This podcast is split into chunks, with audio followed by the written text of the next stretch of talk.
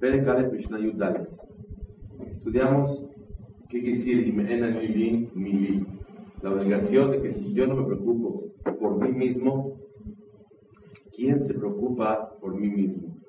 Y hablamos de que a pesar de que una persona está eh, enlazado por medio de familia, familiares, amigos, con todo y todo la persona tiene que ser personalista luchar por sí mismo, buscar por sí mismo y que una persona cuando se va a casar que piense en sí mismo, no que su esposa es para que la atienda a él y sus hijos para él. Él necesita ser una persona que tiene que dar, que tiene que comprender, que tiene que ser una persona buena, que tiene que él apegarse y aparecerse a cada Baruj Entonces, la familia es un medio para el aní, pero siempre tratar de vivir una vida individual, a pesar de que hay que hacer muchos favores a los demás, siempre con la visión de que tengo que yo preocuparme por mi propia alma, por mi propia función que Borobalá me dio. Y hablamos que venimos a la vida solos, nadie viene en pareja, abrazadito, y todo el mundo se va solo de este mundo. Eso nos da a reflexionar que a pesar de que hay una obligación de dar a, los demás y ocuparse con los demás, siempre la finalidad es el estar preocupado de uno mismo. Eh, sigue la Mishnah diciendo,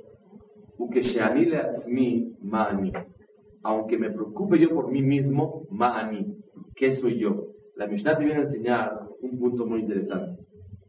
Que nunca la persona se sienta que ya la hizo en la vida. ma'ani. No creas que ya llegaste a donde tenías que llegar. Si hay una obligación de tener una autoestima espiritual muy alta, pero por otro lado, no sentirse satisfecho de lo que una persona hace y siempre pedir a Kadosh Baruj la superación y seguir avanzando. Esto, con eso se contesta una pregunta muy interesante que yo tuve varios años.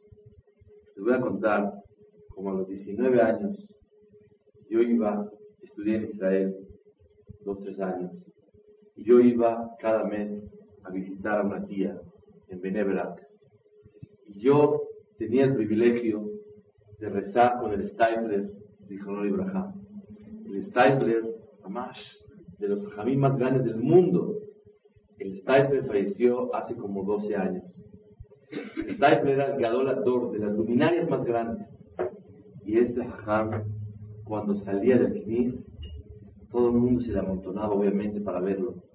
Yo era un jovencito de 19 años, estoy viendo atrás de él y lo veo a Jajam y empieza a gritar, ¡eh, eh, eh! ¿Animo Jesús carió? ¿Que yo vendo dulces? Así gritaba el Jajam. Y la verdad, yo me, quedaba, me quedé incómodo. ¿Cómo es posible que el Stipe, el Zichonó de Brajá, diga, yo vendo dulces? ¿Qué no sabe él el motivo? Todo el mundo se le reúne a él. Todo el mundo se le junta para qué? A ver sus pasos, a preguntarle algo, porque les llama la atención. ¿Qué quiere decir yo vendo dulces? Y después de unos años llegué a comprender lo que el Stipe quiso decir.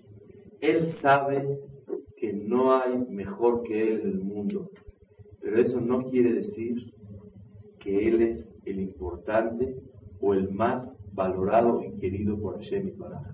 ¿Saben por qué? Porque en la vida la persona tiene que realizar su potencial, no por ser superior al otro en forma relativa, ya con eso es importante. En este mundo así somos, es el mundo de la mentira. Y nuestra importancia es en relación. Si mi, si, mi, si mi casa es mejor que la del otro, si yo cumplo más, estudio más, sé más, hago más, doy más de acá, soy más importante. Pero en los ojos de Boreolam no es si soy más que el otro, sino cuánto yo pude desarrollar, Por eso, con eso contesta, ¿quién era más importante, Moshe o Aarón? La Torah dice que eran iguales. Shkulim, igualitos los dos. Y por otro lado, en la Torah dice claramente que Moshe tenía un nivel espiritual mayor que Aarón. La respuesta es que Moshe tenía un nivel mayor, pero ¿quién desarrolló su potencial al máximo? Los dos iguales. Cuando una persona hace lo que tiene que hacer, ahí puede decir a Kadosh ahora sí, mira, aquí estoy yo, hice todo lo que tenía que hacer. Pero cuando una persona no hace todo lo que tiene que hacer, aunque haga más que todos, no se puede sentir satisfecho. Es el mensaje de la Mishnah. Por más que yo haga para mí mismo, no tengo que sentirme, ¡uh, qué importante soy! Hice muchísimo. El que hayas hecho mucho en la vida no es suficiente si no hiciste lo que verdaderamente puedes tú hacer. Muchas veces la gente en nivel intelectual alto, capacidad de energía grande, cuando tiene mucha fuerza para hacer cosas en la vida, se siente uh, importantísimo por lograr bastante. Pero créemelo, que no tienes por qué sentirte presumido. El, el, el, decía, yo vendo dulces. Él sabe que nadie es mejor que él. Pero ¿qué quiere decir eso? Por eso se tiene que sentir mejor, superior a los demás. Es lo que la Mishnah dice. La Mishnah te viene a enseñar, número uno, preocúpate por ti mismo. Número dos, no te olvides. Vienes a cumplir una misión de la capacidad que tú tienes para hacer, el potencial, desarrollar tu máximo. Muchas veces, hay un ejemplo muy bonito. Van dos personas en el aeropuerto. Uno va con su maleta y el otro también. Uno la lleva llena, llena de algodón y no tiene nada. Tiene tres, cuatro brillantitos. Pero va su maleta y el otro la lleva llenísima.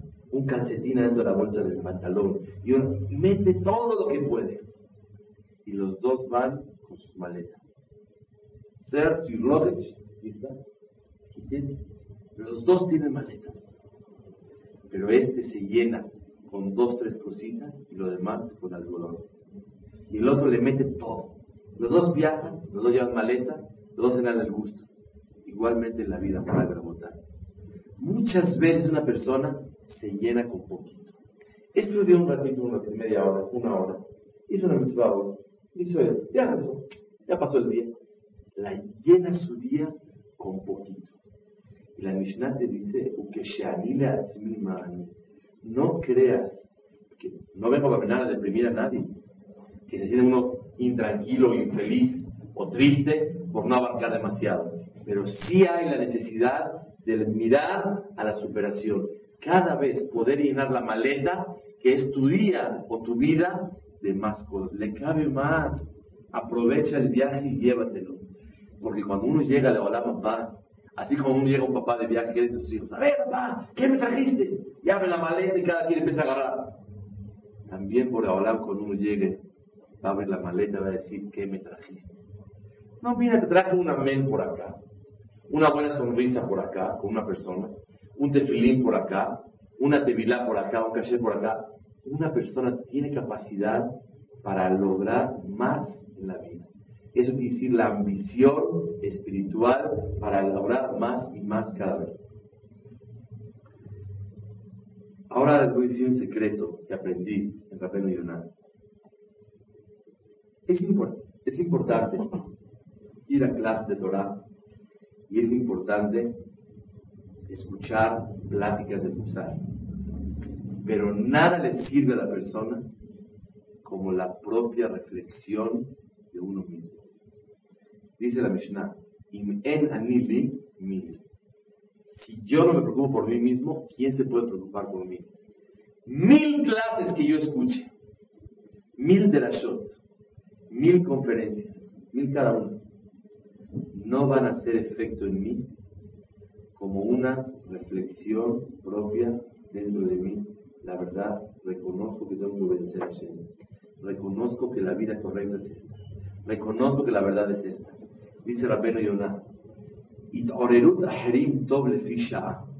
cuando alguien despierta el corazón a otro, es bueno momentáneamente. Cuando uno se despierta a sí mismo, piensa servir a Dios. El olvido es muy remoto cuando una persona decide algo en su corazón. Y ese es el camino correcto para el ser humano. Rabbenu Yonah nos da un secreto. 100 derashot, 100 pláticas. Si no hay una decisión dentro, y voy a decir una cosa más todavía, no lo van a creer.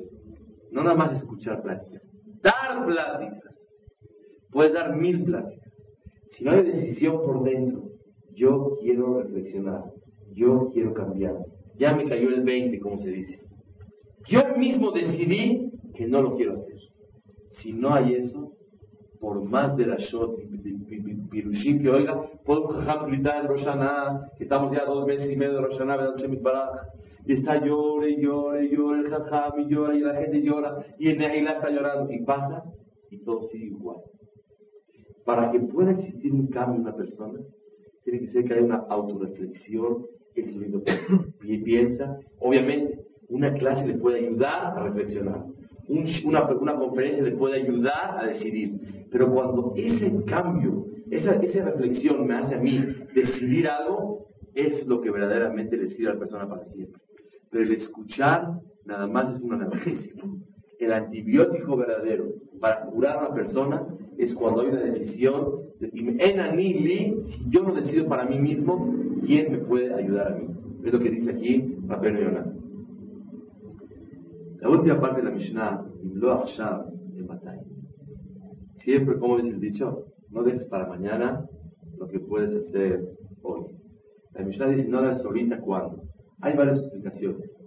Número uno, si una persona no lo hace cuando es joven, cuando es viejito, es más difícil. Y vi escrito acá en la pena unas palabras maravillosas que dice así, cuando una persona es joven, es fácil cambiar la dirección del camino. Pero cuando una persona ya es mayor, es muy difícil cambiar. Créanmelo, que cuando yo intento, me dicen, ya, ¿quiere convencerlo por favor de que haga Teshuvah? ¿Qué edad tiene? 50 años. Está muy difícil. Cuando una persona es joven, es más flexible. Yo hablé con un pariente que tenía 80 años y discutí un poco de lo que es el emet. Me dijo, tienes razón, pero ya está. Ya no puedo cambiar. ¿Qué le voy a decir a mis nietos, a mis hijos, que estuve equivocado toda la vida? Si yo le hago teshuva, ¿qué van a pensar? Vivió en un error. No puedo. Prefiero acabar así y que piense que viví correctamente. Y sabe matar. La juventud es el tiempo para poder transformar y, superarse y decidir que quiero cambiar. Es lo que dice la Mishnah. en la juventud en Matai. Mientras más grande uno es, más se hace una piedrita que es difícil poderle moverle, quitarlo a la persona. Hay otra explicación maravillosísima. Imlo en Matai. Si no hoy, ¿cuándo? ¿Qué quiere decir? Aunque mañana lo vayas a hacer, dice Rabeno Yonah, aunque mañana sí lo vas a hacer, te aseguro que si hoy no, mañana seguro lo vas a hacer. ¿Entonces tiene algún problema? Si no hoy, ¿cuándo? Dice la Mishnah. Reclama la Mishnah en Abot. Si no lo haces hoy, ¿cuándo vas a hacer? Vas a perder el tiempo. Dice Rabeno Yonah una explicación increíble, Rabotay. Créanme, yo apenas aprendí hace unos días, casi casi me volví loco cuando este pirush. Me cambió mi vida desde que oí yo este pirush. Y lo, lo estudié, perdón, no, no oí. Y lo si ahora no, te mataré. ¿Cuándo? ¿Qué quiere decir? Si no hoy, aunque segurito mañana o la semana que entra lo vayas a hacer, pero el día de hoy lo enterraste. El día de hoy ya no hiciste nada. Dice la pena Yonah, Imlo voy a leer la pena Yonah. Imlo Achshav ematai. Afilo imtifané, aunque tú puedas mañana lograrlo, ayomahu asher halaf abar. Ese día que no lo hiciste, ya pasó. Ubatel otomi melejet Hashem. Ese día ya lo echaste a perder. Lo anulaste en servicio a Hashem. Velo yuhal kol llamado. Toda tu vida no vas a poder pagar el día que ya pasó. Porque los días que la persona vive sobre la tierra, dice la Yonah, tiene una función individual por cada día. Y no tiene derecho de interrumpir su labor y su función a Boreolam ni por un solo momento. Moray Berabotay, Les quiero explicar una cosa muy interesante. ¿Por qué la persona duerme de noche? ¿Alguien sabe? ¿Por qué se duerme de noche? ¿Alguien tiene una respuesta? Díganme. Fuerte, David. Es lo que quería oír. Para descansar. Pero esa no es mi pregunta. Mi pregunta es otra. ¿Por qué se cansa la persona que tiene que descansar para dormir de noche? Porque así creó Hashem la persona. Y mi pregunta es, ¿por qué hace Hashem, Hashem creó a la persona? Ahora, sabemos que venimos a la vida por 70 años. Y el que le va bien, 80. Y el que le va mejor, 90. Ya si se ganó el premio gordo, 100. ¿De acuerdo? Saca eso de 120, verdad Hashem, pero está muy difícil. Entonces, 100 años lo vas a vivir acá. ¿Por qué vives tú de los 100 años o de los 70 años que dice el Pasú y el Meshe no escuchen la expresión de hoy. Si alguien se acuerda de esto una vez al día, por toda su vida, me doy por servido para siempre con este musar de hoy. Escuchen bien. Créanmelo, a mí me está pegando cada vez que me acuerdo de esto.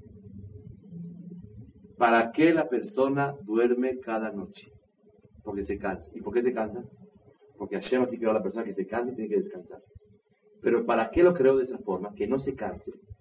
Y en vez de bajar, estaba el alma arriba en el cielo. Y el alma vivía como Reolam.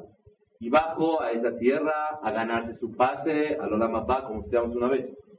¿Y para qué te ganarse su pase si estaba en Olam Abba? Porque al alma le da vergüenza recibir satisfacción divina de Dios. Y como le da vergüenza al alma estar en el cielo, entonces para que no se avergüence, ya le da, le da pena, entonces, por eso bajamos a la tierra para ganarnos nuestro pase directo al mundo venidero y no tener vergüenza y ya somos merecedores, acreedores de esa eternidad. Esa es la explicación de la vida en un minuto. ¿Quedó claro? Venimos por la pena y ganamos la vida. y ¿Para qué fue creada la persona? Fue creada la persona para disfrutar a Dios. Y aquí no se disfruta, sino allá se disfruta, en el mundo venidero. No, es un poco diferente. Es un poco diferente. Él fue creado para otro tipo de cosas. Pero, ¿verdad? Si en una clase de Goim, ven con mucho gusto les voy a explicar de qué se trata. El Yehudí fue creado para disfrutar a Hashem. Va a disfrutar a Hashem. ¿A dónde lo va a disfrutar? En Olam va. Que lo disfrute sin crear el mundo. ¿Para qué se creó el mundo? Se creó para que gane su pase y que sea merecedor y que pase con Boreolam. Ok. Entonces venimos aquí a la vida, 70, 80 años, a ganarnos el pase. Correcto. ¿Para qué nos atrasan el viaje?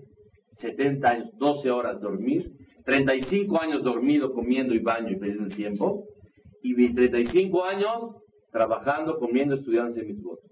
Mejor, venimos por 35 años, día y noche, full time. ¿Quieres? Que se prenda la luz, que se apague la luz, que esté de día, todo el día, y todo el día trabajar. Todo el día cobran, pagan, cobran, pagan, estudia, estudia en la mañana, reza, shahrin, minha, seis minutos al día, o cuatro minutos al día. Es una interrogante preciosa para la vida. ¿Por qué nos dio Boreolam 70 años, 35 dormidos y 35 despiertos? Y porque se cansa la persona, pues ¿qué va a hacer? Mejor bajamos por 35 años, seguiditos, sin parar. ¿Qué van a decir? Voy a con la lengua así, cansadísimo. No, porque te van a dar la fuerza necesaria y no te canses. ¿Por qué el funcionamiento es que la persona de, de noche tiene que descansar? Ahora sí, ¿tienes respuesta? Verdaderamente, verdaderamente no sé contestar esa pregunta, pero a mí se me ocurrió una respuesta. Si es la respuesta verdadera, no la sé. El Gaón de Vilna dice que ¿para qué se creó el sueño? Para recibir los secretos de la Torah por medio del sueño. Así es el Gaón. ¿Alguien ha recibido secretos de noche? Todo, el alma recibe, pero uno no se da cuenta. Son cosas profundas que yo no las entiendo, pero así es el Gaón de Vilna. Yo quisiera decir una explicación de Hashem. Si es correcta, no sé. Porque no sé si, si esa fue la intención de Boraholam al hacer el viaje este más largo. Pero si Vedat Hashem Baraj es Semet, a lo mejor nos puede ayudar este pensamiento mucho. ¿Para qué Boreolam dio 35 años de noche y 35 años de vida para que la persona sienta la individualidad de cada día. Para que se sienta una renovación. Día nuevo. Vida nueva. Para que nadie haga una conexión general en la vida. Para que hoy, ayer no la hice, pero hoy la voy a hacer. Ayer la hice, Haye, ya soy bueno. Oye, ¿no me das el acá? Ya di. Viste ayer. El día de ayer murió, ya no hay. Hoy es día nuevo. O estudiaste ayer y tienes que estudiar hoy. Diste amor ayer y tienes que dar amor hoy. Ayer no lo hice. Ya estoy podrido, yo estoy quebradísimo. No lo pude hacer ayer. No importa. El día de ayer tuviste touch. Pero ahora tienes un día nuevo, una oportunidad nueva. Boreolam prefirió que la persona baje al mundo 70 años en vez de 35 para que las noches dividan la labor de cada persona en forma individual. Si fuera todo seguidito, seguidito, seguidito, el que no la hizo, no ayer, porque no hay ayer y hoy, si hubiera sido todo seguido, se deprime la persona si sigue, eh, yo no la hago. Muchas veces que dice uno, este día no fue mi día. Pues ya mejor agarro, me pego, me duermo y salón. Pero amanezco otra vez, otra nueva oportunidad. Sí. Podría ser también porque la vida se considera un ciclo. La vida, los años, las semanas, los días. Entonces, para que cada vez que pasemos, pasemos un poco superior o diferente a como pasamos la última vez. ¿De acuerdo? Es lo que estamos diciendo en, otras, palabras. Para que exista la nueva oportunidad, para que exista la superación, para que yo vaya haciendo un cálculo cómo voy, y ese, y ese, y ese examen que yo me lo estoy haciendo sea superior cada vez, necesito yo hacer pausas, epsequim, dividirlo. Si fuera todo corridito, la persona es como un solo día. En ese solo día, si le fue muy bien al principio, ya se llenó, ya hizo su día. Y si le fue mal, a lo mejor ya con eso se hundió la persona y no puede, no lograr esos ciclos.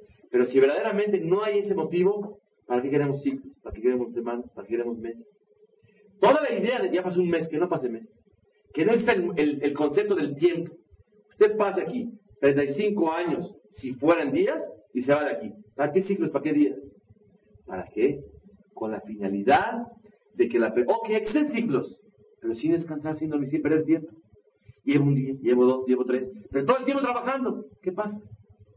Se oscurece, hay luz, trabaja de noche, ¿qué hace? Las tiendas, todos siguen trabajando, siguen vendiendo.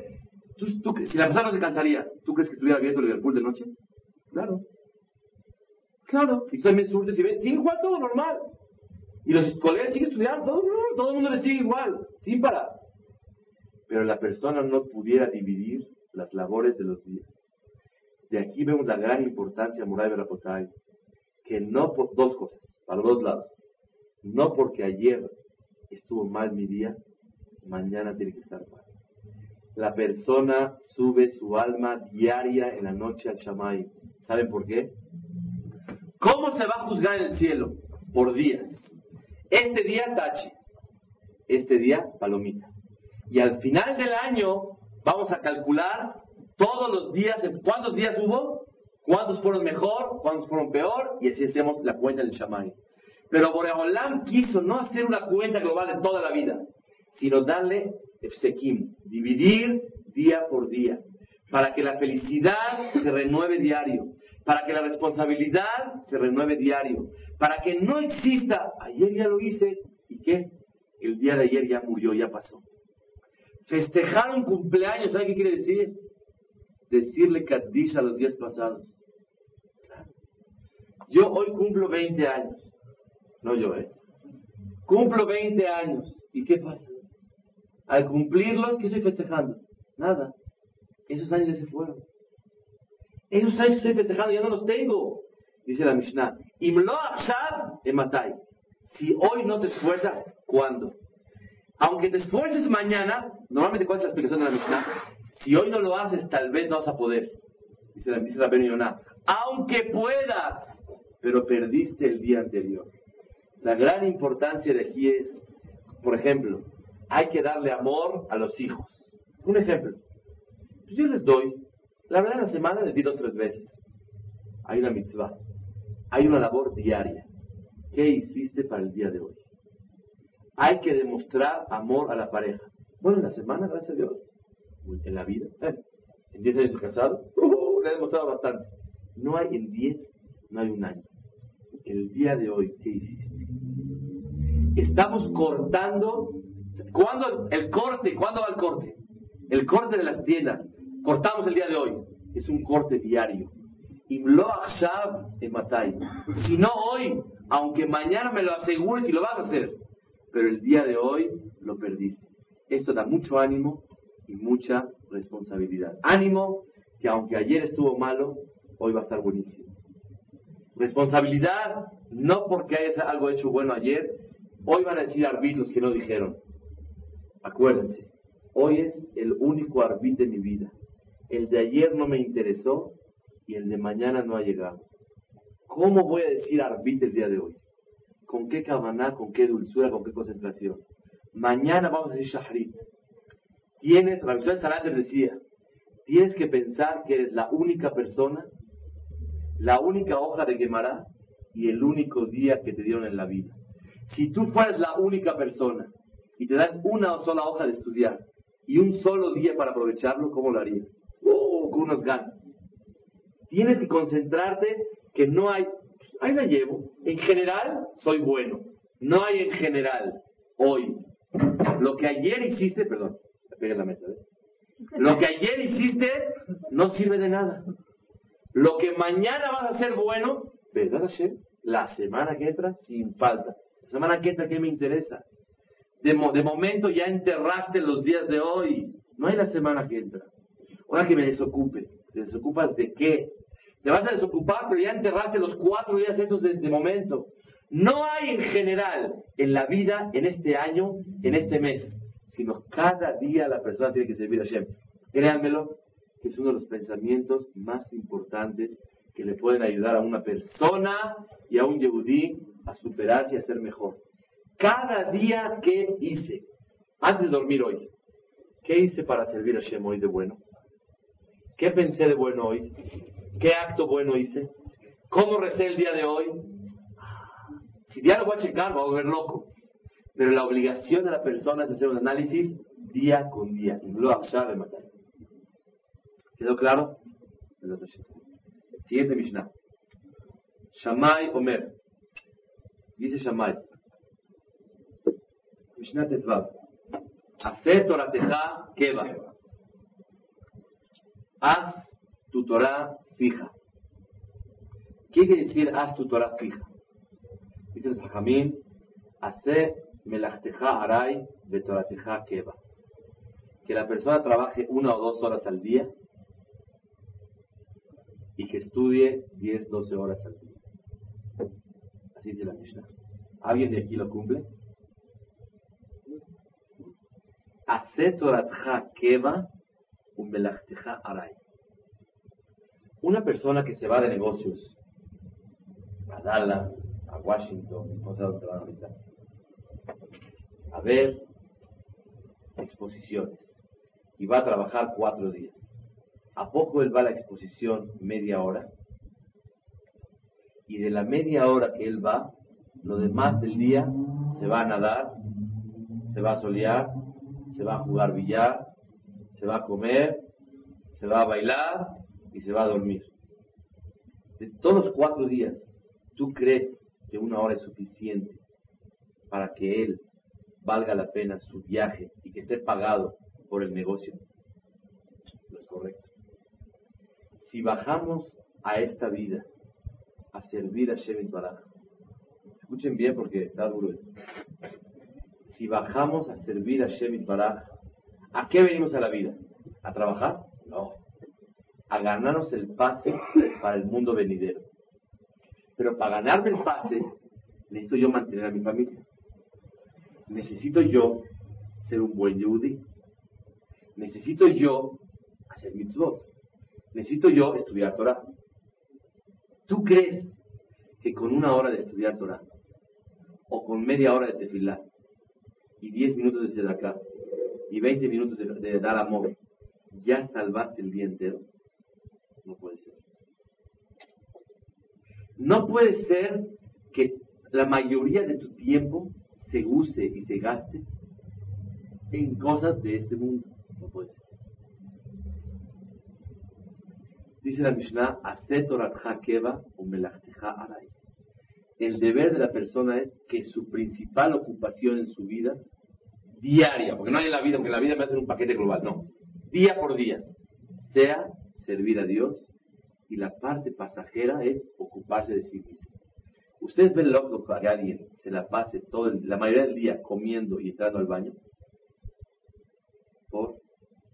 Porque el comer es un medio para vivir. Y el hacer, evacuar, hacer necesidades es un medio para subsistir nada más. No puede ser que la mayoría del día esté entrando al baño y comiendo. ¿Qué diferencia hay comer o entrar al baño o hacer dinero? Es lo mismo. Es igualito. Son medios para vivir única y exclusivamente. Pero ¿a qué veniste a la vida? No a trabajar. ¿A qué veniste a la vida? No a ganar dinero. Veniste a ganarte tu pase para el mundo venidero. Porque si no lo gano, pues no voy a descansar. No voy a por la vaca. No compro trajes. No compro casa. Colegiaturas pago 20 mil pesos al mes. De puras tenencias de lavar coches. necesito, pues, para ganarme yo 50 mil pesos al mes, pues necesito yo trabajar de 9 a 6 de la tarde o 7. Entonces estoy sirviendo Shemit ¿Está correcto esa, esa cuenta? El que ese es su cuenta, correcto. Pero el que va a trabajar ya por gusto, tiene dinero, ya no necesita trabajar, o en 3, 4 horas acaba lo que tiene que hacer qué estás perdiendo el tiempo en el negocio? Trabajar es una maldición, señores. Dios maldijo al hombre que necesita él mantenerse y trabajar. Para, es una bendición estar ocupado en la vida y tener de dónde para comer, comer Baruch Hashem sin necesitar de nadie.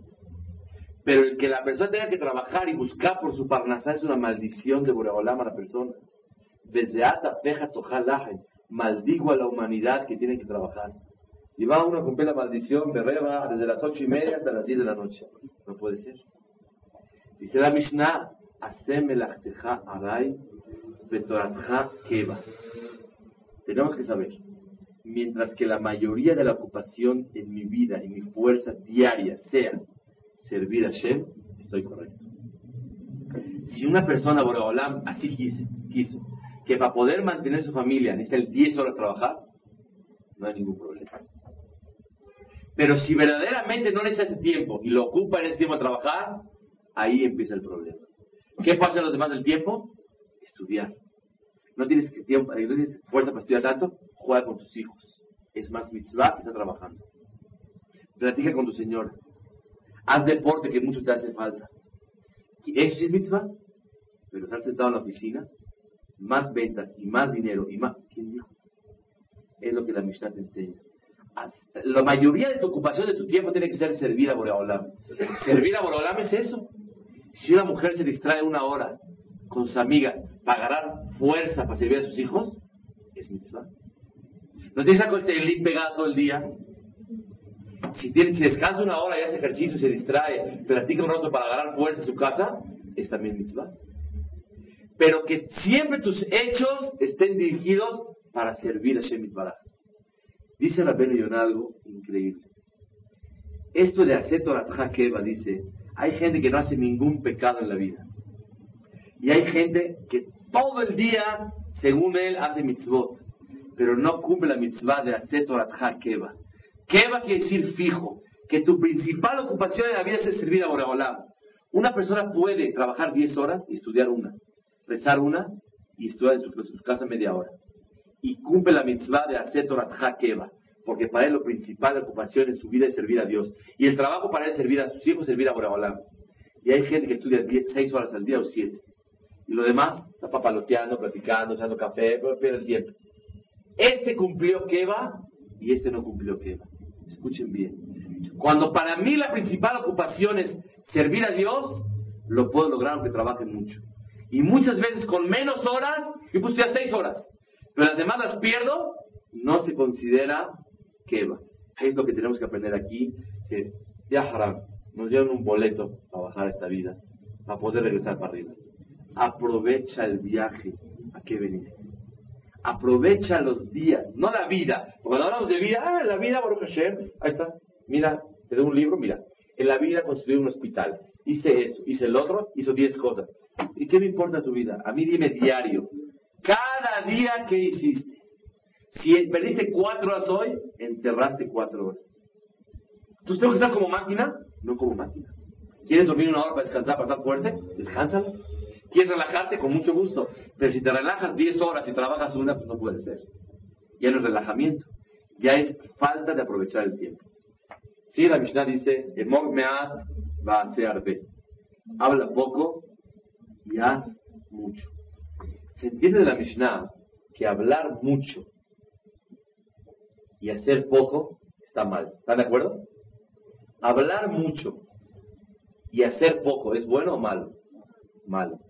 Hablar poco y hacer mucho, bueno. Hablar mucho y hacer mucho, ¿tiene algo de malo? No bondad. Yo hablo mucho, esa, mira, ¿sabes qué? Porque te voy a dar un ejemplo. Si yo digo, te voy a dar, te voy a hacer un banquetazo. Te voy a traer esto y esto y esto y esto y esto y esto. De repente salgo con un pan con zata y te sientas a comer. Está mal. Porque hablé mucho, hice poco. Si yo te digo, oye, te invito a tomar un café y te pongo un banquetazo, hablé poco e hice mucho. Pero ¿qué pasa te digo yo a ti? Te voy a invitar, te voy a poner, mira, ve. Y te pongo así, así, así, así, así. ¿Tiene algo de malo? Sin embargo, de la Mishnah vemos, Emor va a hacerme. Habla poco y haz mucho. Obviamente, hablar mucho y hacer poco no sirve. Pero se entiende como que hablar mucho y hacer mucho tampoco es bueno. ¿Qué tiene de malo? Aprendemos de la Mishnah esto, algo grande, y lo escuché en mi Haftam rápido Cuando uno habla mucho, hace poco. Los muy habladores hacemos poco. ¿Qué quiere decir? ¿Y si hacemos así? ¿Y si traemos acá? ¿Y si construimos ahí? ¿Y si hacemos por acá? Y comentamos bastantito todos los planes. El alma siente hambre y un vacío, una ansiedad que la persona tiene que llenar esa, esa ansiedad, esa, ese vacío. Se llena de dos formas, o haciendo o hablando. Si la persona habla mucho, haye, ya se llenó, nomás de planear, ya se llenó. Como ya se llenó, no tiene el empuje, la motivación para hacer. Es algo grandísimo, reportar lo que la misión nos viene a enseñar a nosotros. Cuando uno habla tanto y explica y dice, por eso vale la pena, sí, vamos a comprar y vamos a hacer, y vamos a poner, y vamos a hacer aquí, y esto y lo otro, y vale la pena, y mira, te voy a explicar cómo, cómo, y cómo, y cómo, cómo, ya acaba cansado, ya no tiene ni de fuerza de hacerlo. Pero verdaderamente el motivo es este. Esa ilusión ya la llevó a cabo con la plática. Ya se siente realizado y feliz por haberlo platicado. Mi vela se siente llena, lleno, satisfecho, y se acabó todo. Y ya esas ganas, esa energía, esa motivación para poder hacer lo que tiene que hacer, ya baja al momento de hacer. Hablar mucho, hacer poco es malo. Hacer, hablar poco y hacer mucho es buenísimo. Hablar mucho, hacer mucho no tiene nada de malo. Pero el que habla mucho hace poco. Es la regla de la Mishnah. Siguiente, siguiente pedazo de la Mishnah.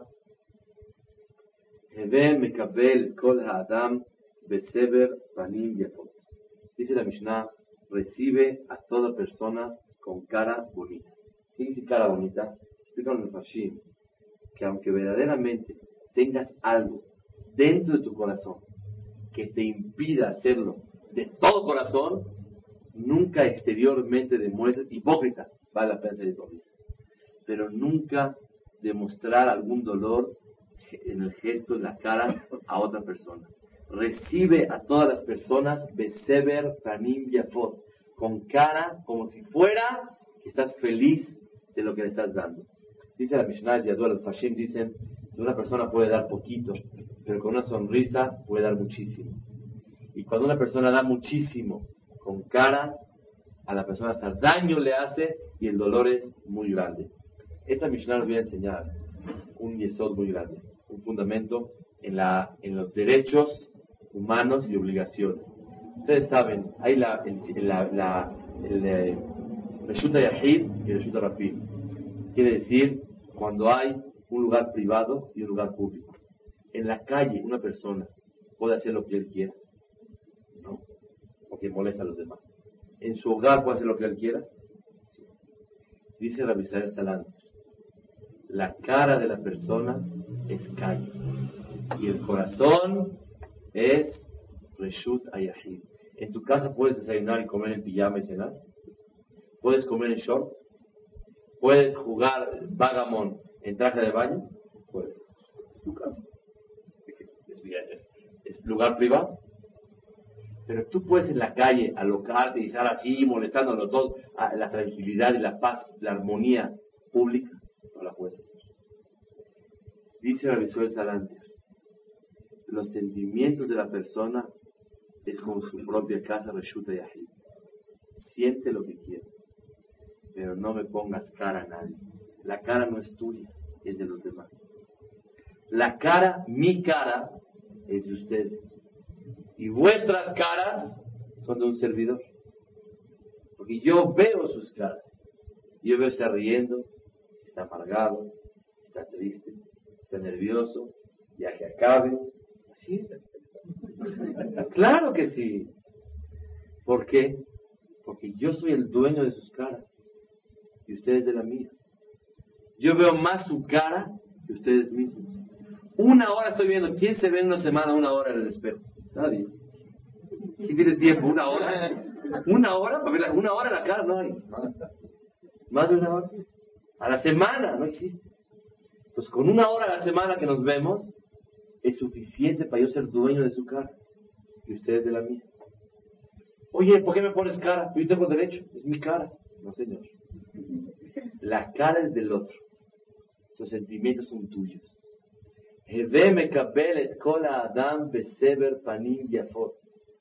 Tenéis que recibir a las personas con una cara bonita, alegre. Fala, ¿cómo está? Entonces, hay que ser hipócrita. Claro que sí. ¿Qué problema hay?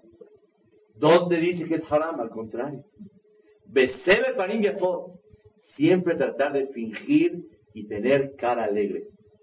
Y el, el de la vida es que cuando una persona tiene cara alegre, los, los hechos y los actos exteriores influyen dentro de los hechos, de los sentimientos privados de la persona.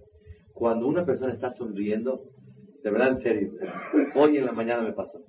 Pasé una noche difícil, dura, pocas horas durmiendo, así tú.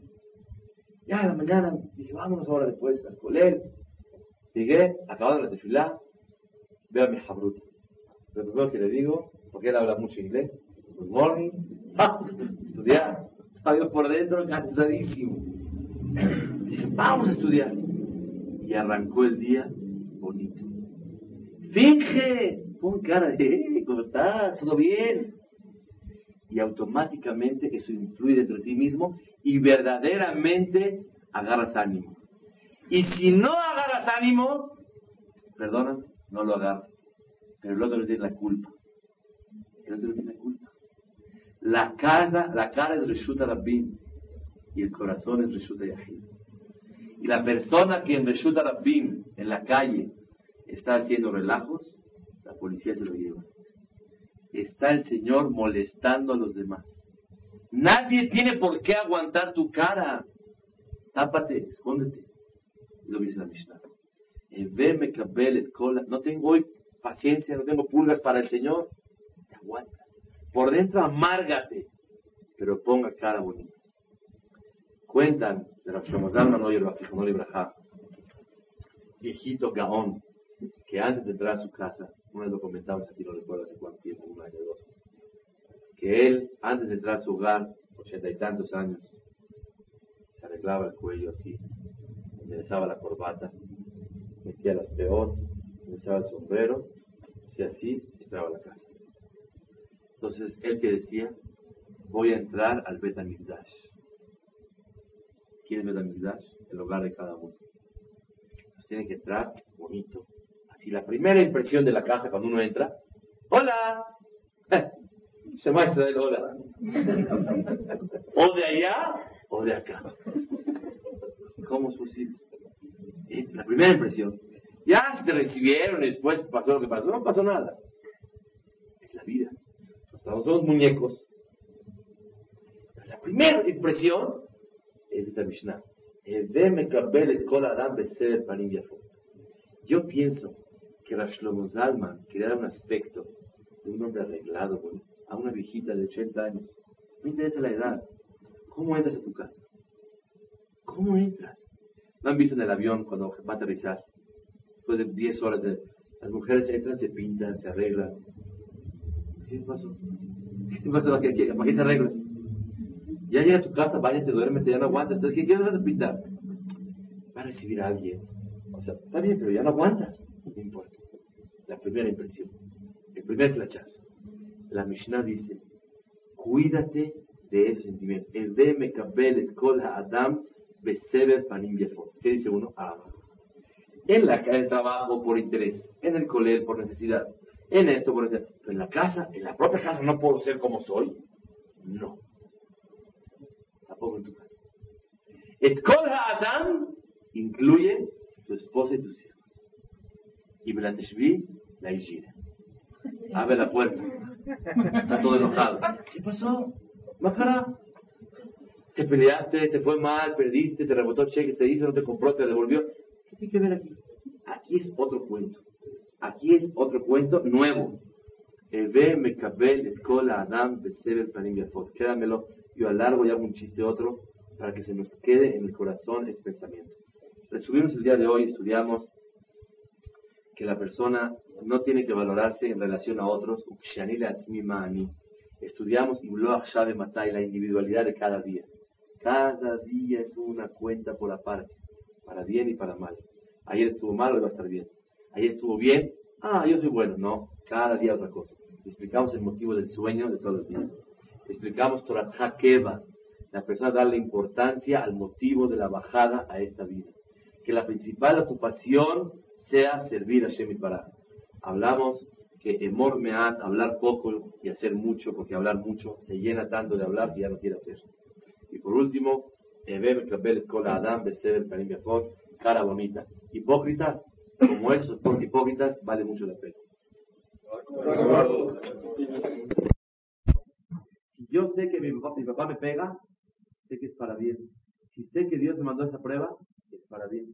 Pero si es un individuo que se metió conmigo, no lo aguanto. ¿Por qué te metes conmigo?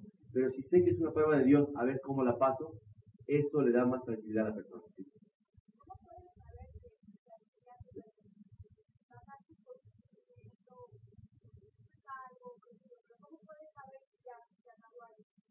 Mira, eso es imposible saberlo, que Hashem ya perdonó.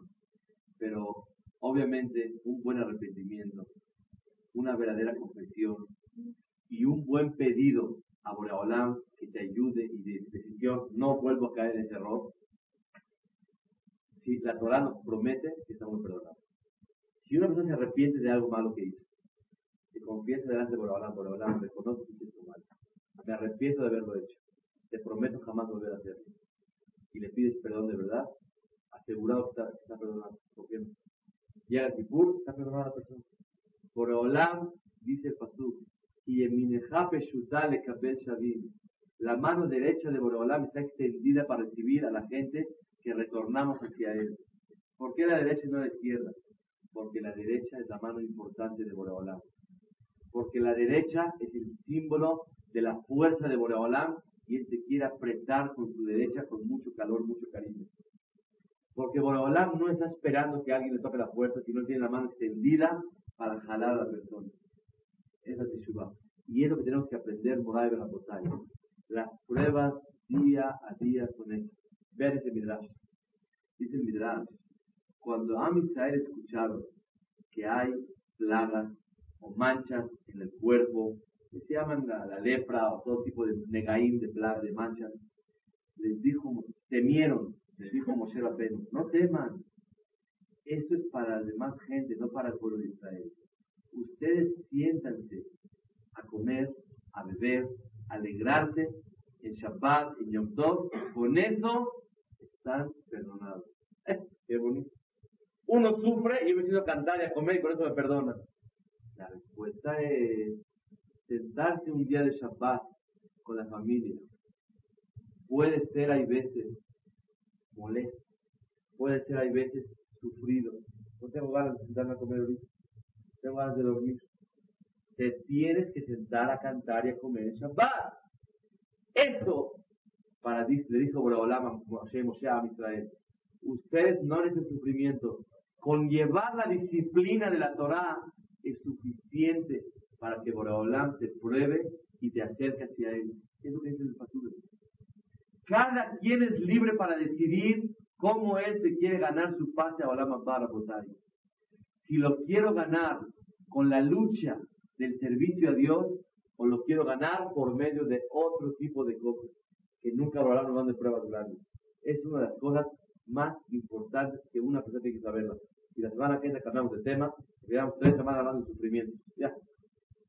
Pero oigan esto. Ya sufrimos mucho. Pero ¿sabes cuál es la regla? El que ya lo sabe vive más contento. Y ahora vas a ver, como le dije el ejemplo, ves a una señora que está levantada a las 7 de la mañana con sus hijitos, despidiéndolos del camión, que se vayan. Ojalá que todos los sufrimientos de la vida sean aguantar el frío con una chamarra y, esperando a los niños. Que el sufrimiento sea a ver qué lunch quiere cada quien. Que el sufrimiento sea aguantar que tiró muchos casos de su plato se va a desperdiciar. Que el sufrimiento sea, mami, yo quiero huevo estrellado, no yo revuelto. Esos son los sufrimientos que hay que pedir a Shem para. Y saber aceptarlos. Saber reconocer que son las pruebas de Borolá, si hay tolerancia o no, si hay tranquilidad para aceptarlos o no. Esa es la conclusión, botella del tema. Y yo considero que más de eso ya no vale la pena hablar más, pero sí vale la pena abrir el corazón y guardarlo en el lev. Bienaventurada la persona que él sufre en la vida y su sufrimiento está canalizado por medio de ese camino. Que siempre, y de verdad en serio, ¿eh? hay que pedirle a Shem para que nos dé oportunidad de sufrir con cosas, sufrir, batallar con cosas que de verdad tengan provecho. Les voy a dar un ejemplo. Que llegue alguien y te diga, oye, tengo un problema, me aconseja, y te hable, y te hable, te quita el tiempo. Y tienes ganas muchísimo de ir a hacer deporte, ir a nadar, ir a hacer X cosas. Y te quitan el tiempo. O vas corriendo y te detienen. Eso es lo que la persona tiene que aceptar, que del cielo se lo mandan para que él se lleve el pase a la montaña cualquier cosa, cuando escuches a alguien y me interesa interesante, y te cuenta cosas y cosas y cosas y cosas, más escuchar a la gente mayor. Como te ves, me vi, y como me ves, te verás. Un dicho de mí.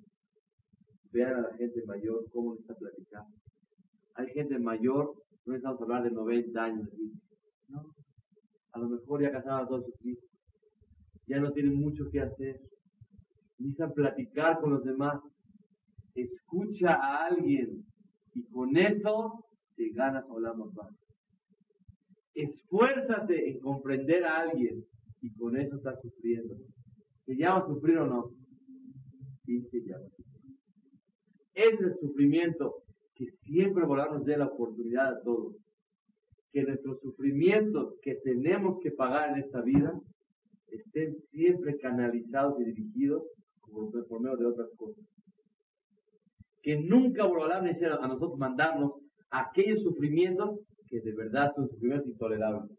Que sean las pruebitas chicas, que podamos pasar esos exámenes, ¿cuántos? Día a día, todos los días.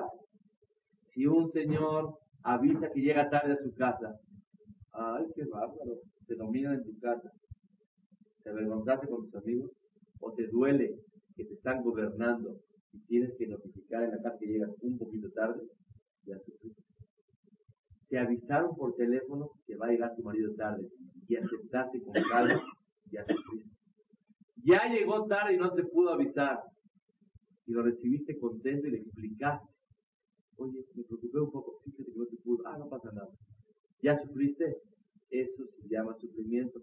Échalo la cuenta. Abone, abone, póngale. Porque como dijimos la semana pasada y lo vuelvo a repetir, nos llamamos los mochilas. A la mucha honra. Y somos los verdaderos mochileros o mochila, o como llamen. ¿Quién inventó ese nombre? No sé, pero mi respeto. ¿Por qué nos llamamos los mochilas? Porque somos el símbolo que estamos transitando por esta vida como aquel que va con su mochila. El que está en su país no lleva mochila, no lleva maleta. Pero el que está de pasadita lleva su mochila y lleva su pasaje. Y lleva, va de pasadita. Esa emuná que todo lo que nos pasa son pruebas para seguir adelante, para ganarnos el mundo venidero, eso se llama la carrera del mochilismo. Y le pedimos a Shemit para que nos ayude a entenderlo, a vivirlo día a día, a transmitirlo a nuestros hijos, a la nueva generación y entender que eso es la finalidad de la vida. Y el que cree que vino a vivir una vida de color de rosa, no hay instante en la vida que no no de vez en cuando sufre. Todo el tiempo Mi suegro no me salió. Mi suegra decidió primero al yerno segundo y no al primero. Cuando yo entré a la casa, pusieron papas y chicharrón. Y cuando entró el otro, le pusieron de novia, shrab, lo que quieran. puedo hablar 10 horas y no acabo. Todo está sufriendo la persona todo el tiempo. Pero cuando sabe a mí no me tocó, a él sí me tocó. ¿Qué quieres? Tú sí hazlo. Tú cuídate. A tus yernos, a todos parejos bonitos. A tus hijos, dale. Pero cuando el otro lo hizo, ah, pues que me pisotees. Entonces yo soy el trapo de ellos. No eres el trapo. Tú eres mochila. Tú eres, estás aguantando. Quieres de buena forma a platicar, mire, la verdad los quiero mucho. Me gustaría decir algo que me dolió un poco. Para no tener el sentimiento con ustedes, que los quiero mucho. ¿Tienes pantalones para enfrentar un problema? Es válido. Pero no odies, no hables, no te acabes a tu esposa, no te acabes a tu marido. Todas esas son pruebas, pruebas. Hay unos que tienen exámenes finales, otros extraordinarios, y otros exentan. ¿Saben cómo se extienden los problemas? Pidiéndole a Shem Torah, mándame problemas dentro de la Torah, dentro de la, del servicio a ti. Que me canse ayudando a los demás. Y si me canso ayudando, ya con eso la hice. Bienaventurada la persona que sufre y sus sufrimientos son dentro del servicio a Shem.